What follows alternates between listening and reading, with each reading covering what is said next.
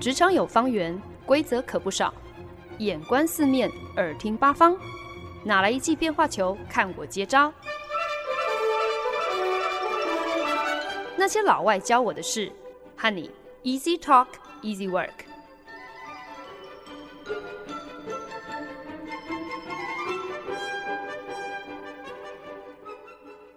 您现在收听的是好家庭联播网台中古典九七点七，台北 Bravo 九一点三为您带来的节目《那些老外教我的事》，我是欢恩。不久前呢，我才跟朋友聊到，就是去博物馆或者是美术馆参观的时候，其实我都会有一个困惑：那些我们看不懂的艺术作品，是不是因为其实是我们不懂赏析的门道，所以才看不出来这位艺术家的才华和他的作品的伟大何在？但对那些所谓看得懂的专家来说，如果他们看到的竟是技术的高潮，去研究说啊，这个笔触有多特别啊！哦，你看这个用色是这样的细致，哇，这个画风画法特别创新。这样的一个门道究竟是丰富了赏析的体验，还是只是让你受制于对技巧的评鉴，变成就像是英文所谓的 “You can't see the forest for the trees”，你见木不见林，你因小失大就逐末忘本了。在你没听过的百老汇单元当中，我们花了十三个礼拜的时间，跟大家来分享了美国音乐剧词曲创作大师 Stephen Sondheim 他非常多部的音乐剧作品。那这个过程当中，其实我也一直不断的在思考这个问题哦。大师的每一部作品在 original production 在原创制作初登百老汇舞台的时候，几乎一面倒的全部都是叫好不叫座。好几出作品，甚至连一百场演出都没有办法完成，就草草落幕。我在想，那个时候的观众可能也没有领略到欣赏 Stephen Sondheim 音乐剧的门道吧？又或者，他们对于百老汇音乐剧应该要长什么样子，听起来是怎么样，可能有一些非常根深蒂固的想法。所以就没有办法很轻易的去接受 Stephen Sondheim 他老是想要来挑战观众底线，还有百老汇一些既定模板的创新。可是呢，这些音乐剧作品在事隔很多年之后，如今又开始获得很多剧场迷的青睐，被奉为是经典神作。只要推出 revival，推出复版制作，基本上就是一票难求。我是不知道这些音乐剧粉丝究竟是。为什么好像忽然就开窍了？又是获得了一个什么样子的门道？还是说，其实观众的口味就是要隔这么多年之后才能够跟上 Stephen Sondheim 的脚步？那些当年被认为可能太过标新立异的作品题材，确实是要等到三十年、四十年、五十年之后，到现在才终于接对了频率，才能够得到回响。那我自己当然对 Stephen Sondheim 作品现在。也还谈不上是有什么多专业的一个见解哦。可是至少呢，在预备节目做功课的这个过程当中，我觉得我确实也是有获得一些门道啦。那也的确因为这些门道，让我对于 Stephen Sondheim 那些可能我第一时间并没有那么喜欢的作品，还是能够另眼相看。其实你撇开曲子好不好听，歌词写的有没有？呃，加入很多让人意想不到的一些押韵。我自己最欣赏的是 Stephen Sondheim，他每一部音乐剧里面其实都很 cerebral，都在迫使观众要去思考，而不是好像要你很被动的坐在位置上被娱乐就好了。好像你就看其他人笑的时候，你也跟着一起笑；其他人鼓掌的时候，你就跟着拍手，然后一个晚上就这样糊里糊涂结束就好了。那当然，对很多人来讲呢，这正好也是他们为什么不喜欢 Stephen Sondheim 的原因。因为我今天要我花钱花时间来看一出音乐剧，不就是因为我想要来放松、想要舒压、想要暂时逃避我的现实生活吗？你竟然还要我在接下来的一个半小时、两个小时之间要我动脑思考，我累不累啊？可是 Stephen Sondheim 的作品就是这样。不管是故事内容、人物设定，还是词曲的创作，其实每个面上都非常的丰富有层次。那当然，你如果只想要看表象的话，也不是不可以啊。但就像是参观美术馆咯，因为每一个人你看得懂、看得特别入迷的点都不相同，所以至终你能够得到的体验和收获，当然也就会差很多。今天在你没听过的百老汇最后一单元，就是要来跟大家分享这样一出 Stephen Sondheim 的音乐剧。你横看竖看，竟然能够看出完全不一样的名堂。你看了浅显表面，可能会觉得这部音乐剧难看至极，三观不正，凭什么赢得当年东尼奖的最佳音乐剧、最佳编剧、最佳词曲创作，还有最佳女主角？可是如果你可以按捺住自己想要翻桌开骂的那个冲动，或许你就会在那些让你反胃的角色身上看到一点点自己的影子。哇！所以究竟是什么样的作品，竟然这么的神奇？即便是可预料的剧情，却仍然能够让观众看的是情绪像是坐云霄飞车一样大起大落，到闭幕灯亮的时候。仍然能够继续让大家五味杂陈呢？过去这几个月呢，跟大家分享了这么多 Stephen Sondheim 的百老汇音乐剧，那不知道有没有成功替大师圈粉？呃，Stephen Sondheim 他词曲创作的这个出神入化，绝对是毋庸置疑的。可是说起来，一出音乐剧的好坏，多多少少也应该跟编剧有关吧？毕竟故事本身才是一出戏的骨干啊。你的底子若不好，任何虚有其表的东西肯定都是经不起时间的考验嘛。可是呢，有趣的是，大家总是把 Sweeney Todd 啊、Into the Woods 啊、Company 啊、Follies 啊这些百老汇经典看作是 Stephen Sondheim 的音乐剧，很少用同样的这个崇拜去恭维或者去推崇这些作品背后的编剧。可是 Stephen Sondheim 自己都坦言哦。大部分的时候呢，都是现成剧本找上门来，想跟他合作，请他来谱曲填词。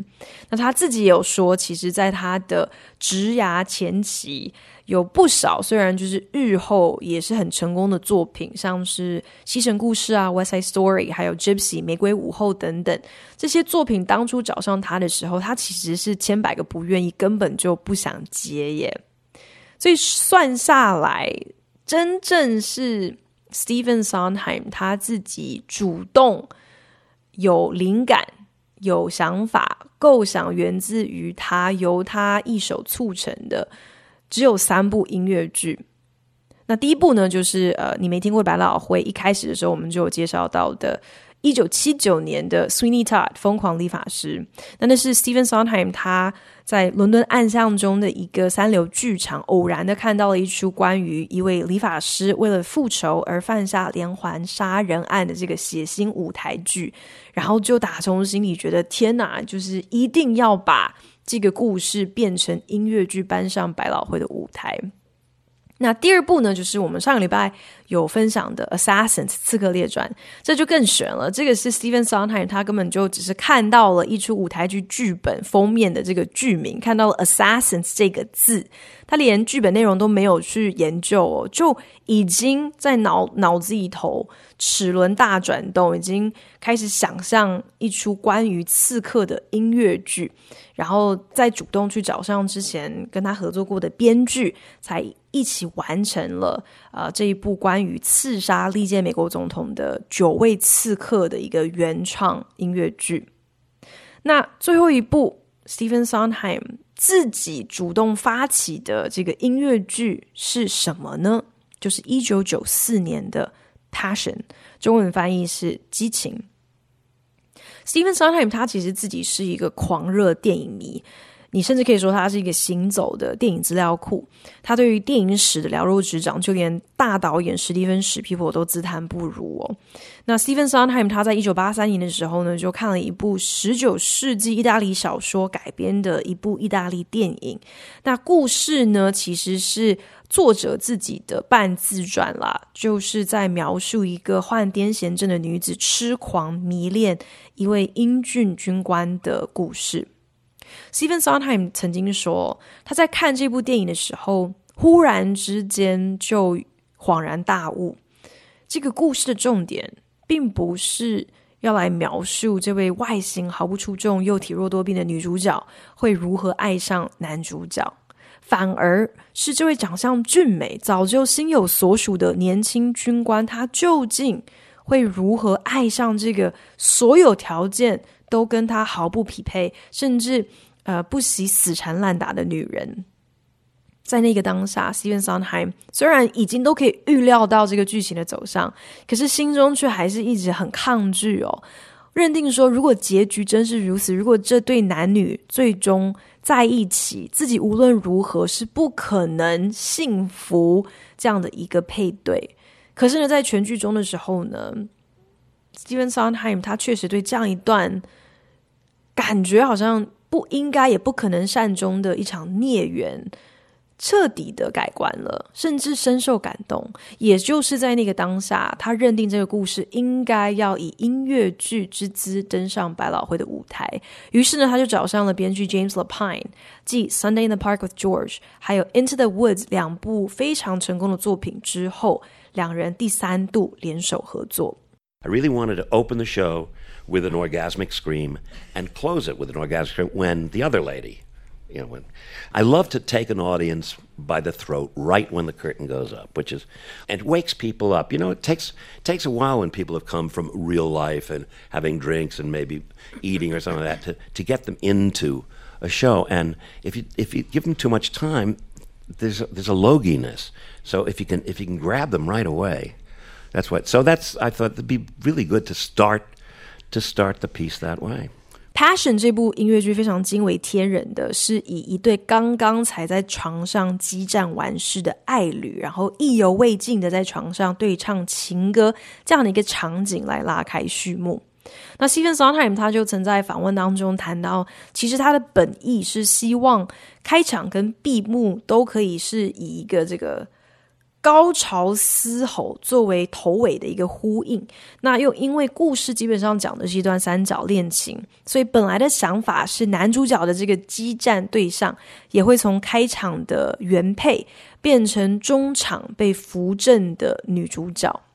对 Stephen Sondheim 来讲呢，他其实非常喜欢一开始就要来给观众一个下马威，不管是从画面的耸动还是音乐的震撼，总之呢，就是要让观众在座位上为之一振，啊、呃，省略掉任何冗长的角色介绍，不给观众任何打瞌睡的机会哦，就是要让观众一秒钟进入状况，直接被推进剧情的快节奏中。No inevitable. An inevitable, yes, but I confess it was the look. The look. The sadness in your eyes that day when we glanced at each other. We were both unhappy. Unhappiness can be seductive. You pitied me. How quickly pity leads to love. 英剧的男主角 Giorgio 和美丽的情妇 Clara。 在雨水之欢之后呢，对唱了一首叫做《Happiness》的情歌。那这首歌乍听之下呢，好像是有一些简单的交代两个人相遇的过程，以及彼此是如何沉醉在这个恋爱中的幸福。可是，在我看来，这一幕戏、这一首歌其实都是有一个玄机的，都是在替《Passion》这个音乐剧埋下一个总结了全剧核心的伏笔。Clara 唱着。和 Giorgio 陷入热恋是 inevitable，是一个必然的结果。可是呢，其实真正吸引他的是当初在公园初见 Giorgio 的时候，看到了他眼中的哀愁。Giorgio 同意回应说：“我们两个人都不快乐。”接着就是关键了，Clara 在这个时候就唱到：“Unhappiness can be seductive，不幸是很诱惑人的。” Georgio 说：“You pitied me，因为你可怜我。” Clara 不但不否认，反而有感而发的说：“How quickly pity leads to love，由怜生爱，原来这么容易。”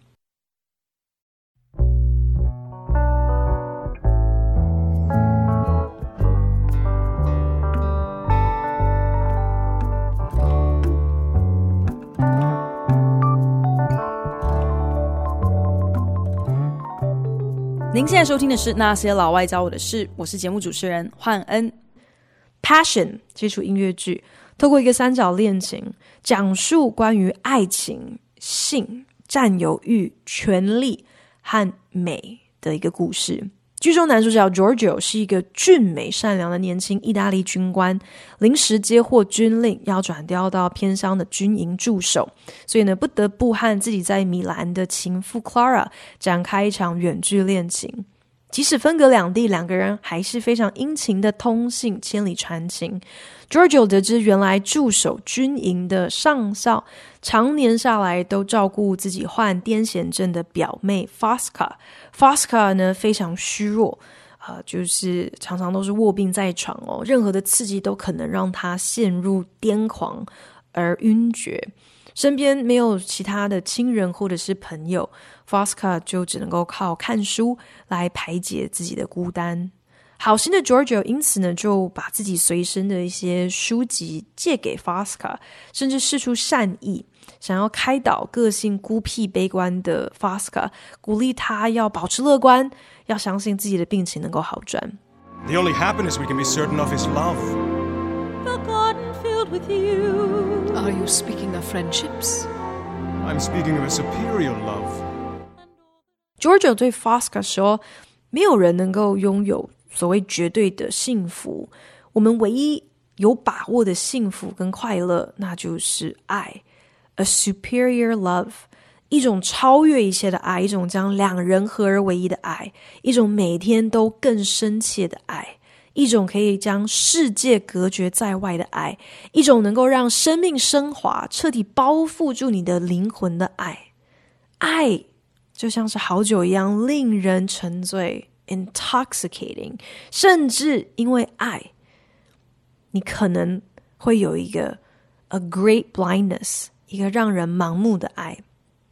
或许本意是想要来鼓励 Fosca。可是实际上呢，就只是思念 Clara 的 Giorgio，他在公然放闪嘛，所以 Fosca 会觉得很刺耳，很受到打击，也是蛮正常的。Fosca 不可思议，Giorgio 竟然如此残忍的在他面前侃侃而谈什么幸福跟什么 happiness 跟 beauty 跟 superior love，啊、别人可能会相信这些 Fosca 一点都不意外，因为在他看来那些人都是愚蠢的。自己的借口呢，则是自己的其貌不扬，自己的 ugliness。可是他怎么样子也没有想过，像 Giorgio 这么一个有品味又如此敏感的人，怎么会这么天真讲出这些话来呢？可是 Fosca 这个时候忽然话锋一转，本来好像很受伤的口气，竟然变成一种恳求，一种恳切，高歌。他在 Giorgio 到军营报到的那一天，就已经在窗边。注意到他了，从他走路的姿态，他跟部下说话的方式，他就知道 Giorgio 跟别人是不一样的。Giorgio 跟自己是一样的，我们都是跟他人不同的。他紧握着 Giorgio 的手，请他不要拒绝自己，至少理解自己，跟我做个朋友吧。I saw that you were kind and good. I thought you understood. Drums, you hear music, as do I. Don't you see we're the same? We are different. You and I are different. They hear only drums. All the time I watched from my room.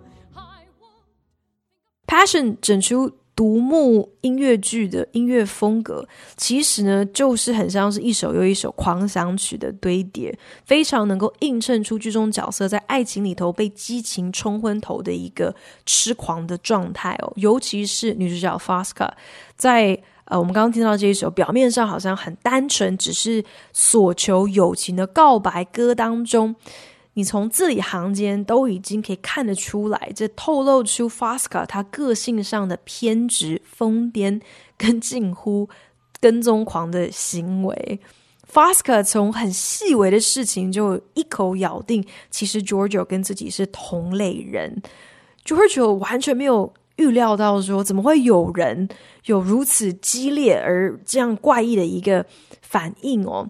可是可能就是有一些些。不知所措，有一些惊慌，啊、好心的 Giorgio 还是答应愿意跟 Fosca 做朋友。可是他万万没有料到，他这个友善的举动，反而是开启了一个彻底搅乱他人生的梦魇。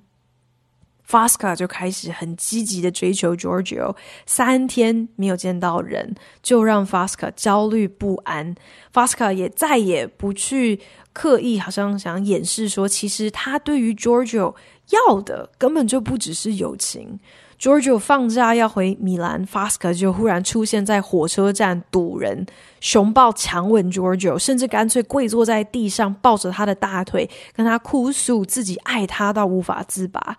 Giorgio 都已经躲进山野间，想要求得一点点的安宁，来阅读 Clara 的情书。Fasca 也忽然现身，然后上演一段苦肉计哦。Giorgio 一再澄清，一再很严厉的强调自己爱的是别人。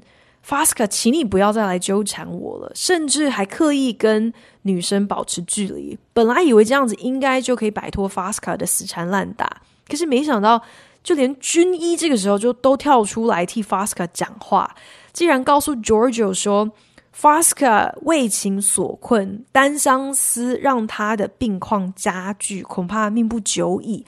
所以就劝 Giorgio，你行行好吧，就当做是做善事，救人一命。你去看看 Fosca 吧，跟他说说话，说几句话，让人可以心情好一点，这算得了什么呢？Fosca 确实是卧病在床，可是他怎么可能放过 Giorgio 自动送上门来的这个机会呢？不但请求 Giorgio 跟他挤一张床，陪在他身边，还说服 Giorgio 替自己听写一封由 Fosca 口述的情书，好来满足自己对这个根本不可能开始的爱情的一个幻想。如果你要把《Passion》看作是一部关于一个神经病、跟踪狂、恐怖情人的故事，这是非常容易的，也非常可以让人理解。首演期间的广大观众确实就是这么想的，所以对女主角 Fasca 是厌恶透顶。在试映会的期间呢，只要 Fasca 在舞台上病发，就是一阵癫痫、怪叫后在台上晕厥，台下观众都会鼓掌叫好，甚至还曾经发生过有人在表演当中在台下破口大骂说：“Fasca，你去死吧你！”也正因为如此，即使剧评当年给予《Passion》很高的一个评价，这部音乐剧的 Original Production 仍然是在两百八十场演出之后就熄灯落幕了。它也成为了东尼奖史上最短命的最佳音乐剧。我在 YouTube 上找到当年 Original Production 的完整影片。也是全程两个小时，都是以一个黑人问号、下巴歪掉、眉头深锁的表情看完全剧哦。我当下也完全看不明白，这不就是一个恐怖情人死缠烂打，然后最后竟然还让他得偿所愿的故事吗？如此扭曲的爱情观和不切实际的内容，怎么能够配得这么高的一个评价？到底？当中又有什么是值得我们来好好思考的？Stephen Sondheim 曾经说，《Passion》这出音乐剧想讲的，其实呢，就是一个人对你的情感可以强烈到撬开你的心门，在一个黯然枯槁的世界当中，替你注入一股生命力。面对观众一面倒的负评，大师也看得很开。他甚至认为，观众的反应之所以会如此的激烈。搞不好，其实呢，是因为在这些角色身上，观众看到了自己的影子，不自觉的引发了共鸣，可是自己不愿意接受，所以无所适从，才会有如此强烈的一个反应。剧中 Giorgio 生命当中的两个女人 Clara 跟 Fosca，这两个角色在所有的设定上都形成非常强烈的一个对比。Clara 美丽动人，落落大方。Fosca 长相平庸，穿着朴素，个性又孤僻。Clara 是有夫之妇，虽然呢，在情书的字里行间，从不害臊的向 Giorgio 表白，倾吐自己的思念和爱意。可是呢，这到头来就是一场必须隐藏，只有躲进房间里头才能够张扬的爱情。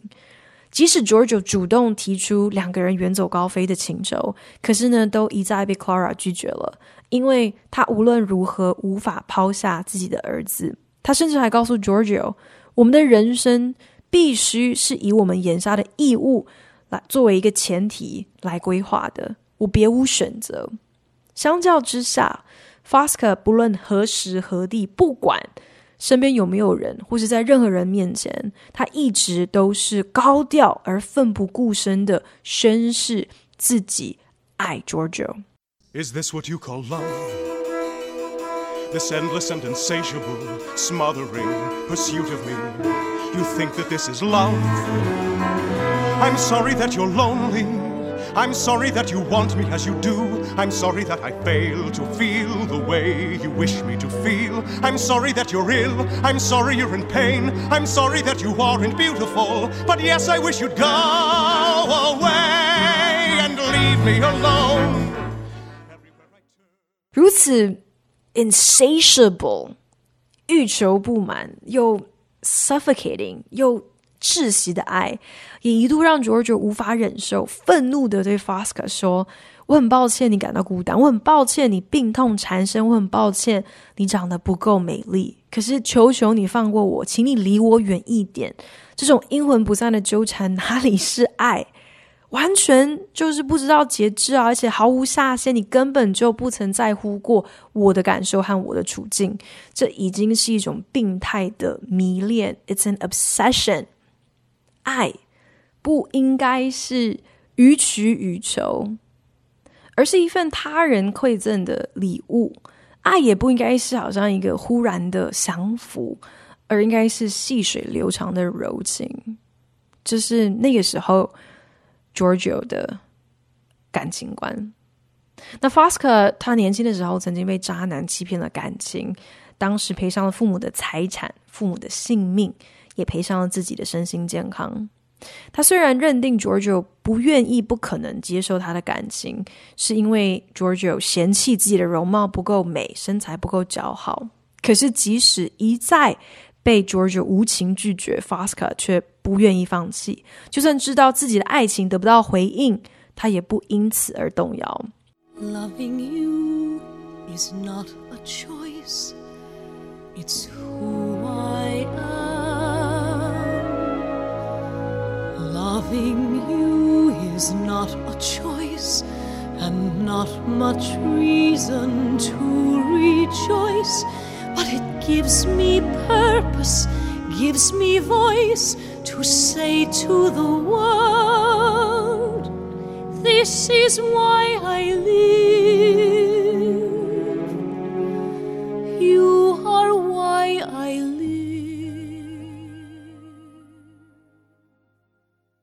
Loving You，这是 Passion 啊、最经典的一首歌。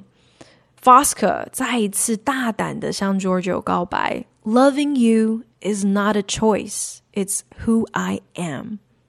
爱上你并不是一个选择，这就是我存在的本质。爱上你给了我生命的意义，是我存在的目的。爱上你让我的余生有了目标，不管是生是死。都是为了你，这种摆上一切却不求回报的爱，上一秒还让 Giorgio 是气个半死，吓个半死，下一秒却就让 Giorgio 心软了。就连曾经鼓励 Giorgio 可怜可怜 Fasca 的军医，这下子也发现不太对劲哦，来劝说 Giorgio 说：“你不要再跟 Fasca 来往了，你看你已经快被这个女的搞疯了。”你赶快保持一点距离，免得自己身心都遭殃。当初军医说服男主角去探望 Fosca 的时候，曾经说了这么一句我觉得很耐人寻味的话：“Beauty is something one pays for, same as goodness。”容貌姣好跟心地善良是一样的，都需要为此付上代价。言下之意呢，就是只怪 Giorgio 人长得太帅，所以你被花痴缠上好像也不奇怪。Fosca 自己后来也曾经悠悠唱出：“Beauty is power, longing a disease。”美貌是权力，渴求却是病。这些歌词和台词乍听之下可能会让人不置可否哦。长相哪里有这么大的影响力，足以决定我们在感情中的尊卑地位？可是，其实我们仔细想一想，这真的是非常写实的描绘了最根本的一个人性。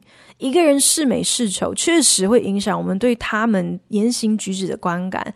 这就是所谓的人帅真好，人正真好。一个帅哥对你死缠烂打，那是叫做专情又坚定。可是，如果今天是一个丑男对你死缠烂打，那就是变态跟踪狂。可是，有趣的是，丑男配美女。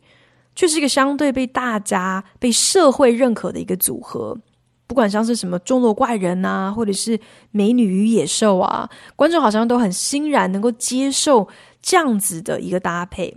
可是，如果今天是帅哥配上丑女，或者是年轻的呃小鲜肉配上大龄女子，这就会引发一面倒的非常强烈、非常不以为然。非常抗拒的反应。或许我们在看《Passion》这出音乐剧的时候，真正应该要来检讨的，并不是故事当中所呈现的三观，反而是我们自己评断感情、衡量他人的标准。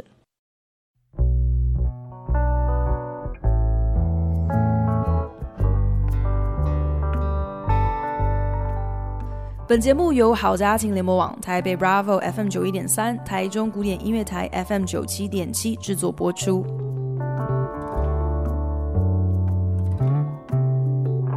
今天来到了你没听过的百老汇第十三单元，同时呢，也是这个系列的最后一个单元。那我特别挑了一部其实自己都有点难以消化的 Stephen Sondheim 的作品《Passion》来跟大家分享。那之所以会这这么跟自己过不去，其实主要还是想要在最后一集再一次的让大家见识一下大师所能够驾驭的音乐剧题材，真的是包山包海。呃，之前讲过的像是啊、为了复仇不惜血洗一切的连环杀人魔，为了五花八门自以为意的理由行刺美国总统的真美国人，架杠诶，美国人哦。那些缅怀过去、没有办法接受现实的歌舞女郎，还有自私自利却在故事当中慢慢学会大家都是生命共同体的这些童话故事里面我们很熟悉的角色，呃，还有倾尽了一生、牺牲一切只是为了创作的古怪艺术家。还包括了瑞典上流社会的爱情大风吹，为了赎回自由，要他偷拐抢骗都在所不惜的古罗马奴隶，还有啊、开始因为身边有人的关系，呃，以及自己也到了一个年龄，所以呃，不禁会质疑自己感情观的这个单身王老五哦。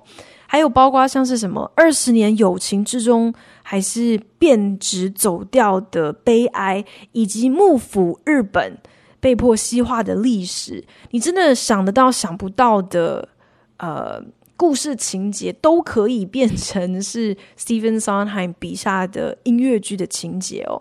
一直到我们今天提到的《Passion》这一部，呃，基本上就是。从一一个三角恋情当中来带着观众一起检视爱为何物、美为何物的音乐剧，我觉得真的是太厉害了。这个故事类型的包罗万象，真的是没有任何一个 genre，没有任何一种剧情是呃难得倒 Stephen Sondheim 的。Passion 剧里面三个角色 Giorgio、Clara、Fosca，其实呢，他们代表的是在爱情光谱上三种不同程度的激情和感情观。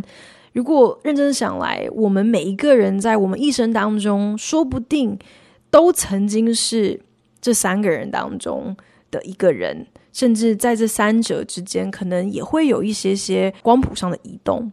那 Clara 她呢，就是渴望在爱情中得到幸福，可是呢，她从来没有真的完全迷失在爱情里头，迷失掉自我，因此而昧于一些现实的考量。反观 Fosca，她的爱永远就只有一个模式，就是一个洪水溃堤、彻底溢满的模式。她倾注一切，就算。会呃让自己和所爱之人都灭顶，他也不愿意，更不知道要如何调解如此汹涌猛烈的爱。而 Giorgio 的感情观，一如他的感情归宿，其实从揭幕的那一刻，就不断的在这个光谱的两极，在这两个完全相反的女子之间左右的游移。那当 Giorgio 拒绝军医的劝说，还是想要见 Fasca 一面，因为他认为他自己放不下 Fasca 的时候，Giorgio 是这么说的。他觉得帮助 Fasca 是他的义务，因为 Fasca 赋予了他一个莫大的权柄。这虽然不是他自己要来的，可是如今却也变成他无法放下的一个责任。But no one has ever loved me as deeply as you. No one has truly loved me as you have, Fosca. Love without reason, love without mercy, love without pride or shame. Love unconcerned with being returned. No wisdom, no judgment, no caution, no blame. 在接近全剧尾声，Giorgio 终于看清了 Clara 是永远不可能为了他抛下一切，所以两个人就正式分手了。他立马转向 Fasca 告白，唱了这一首我们刚刚听到的 No one has ever loved me，从来没有人像你这样爱过我。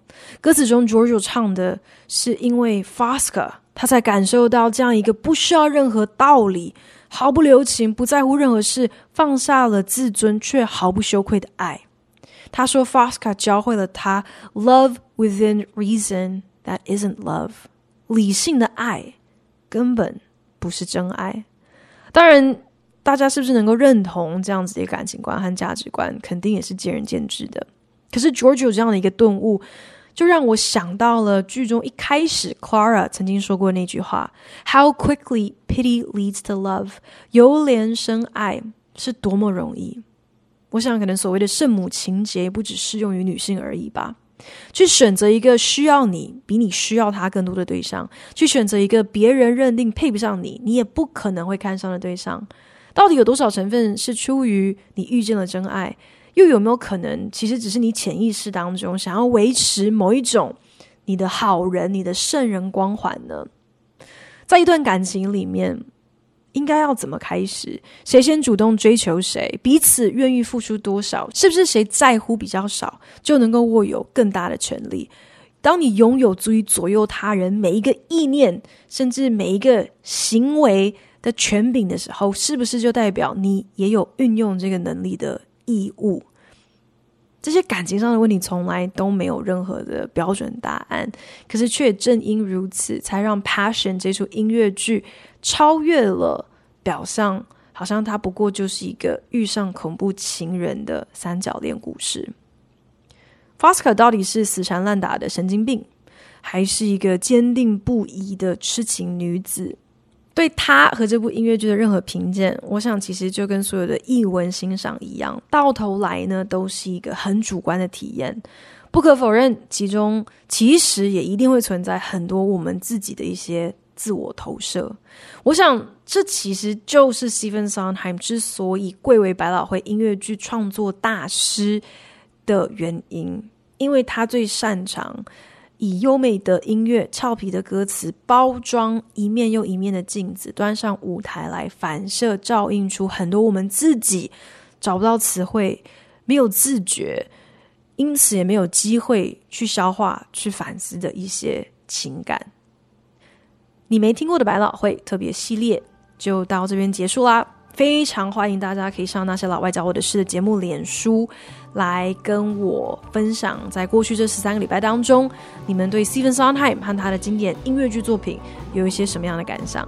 那如果你们已经听腻了，已经不想再听任何百老汇音乐剧的话，那就赶快上脸书来跟我说说你想要换一个什么样子的口味。毕竟那些老外教我的事，我们这边题材也是很包山包海的哟。谢谢大家收听今天的那些老外教我的事，我是欢恩，我们下礼拜同一时间空中再见喽，拜。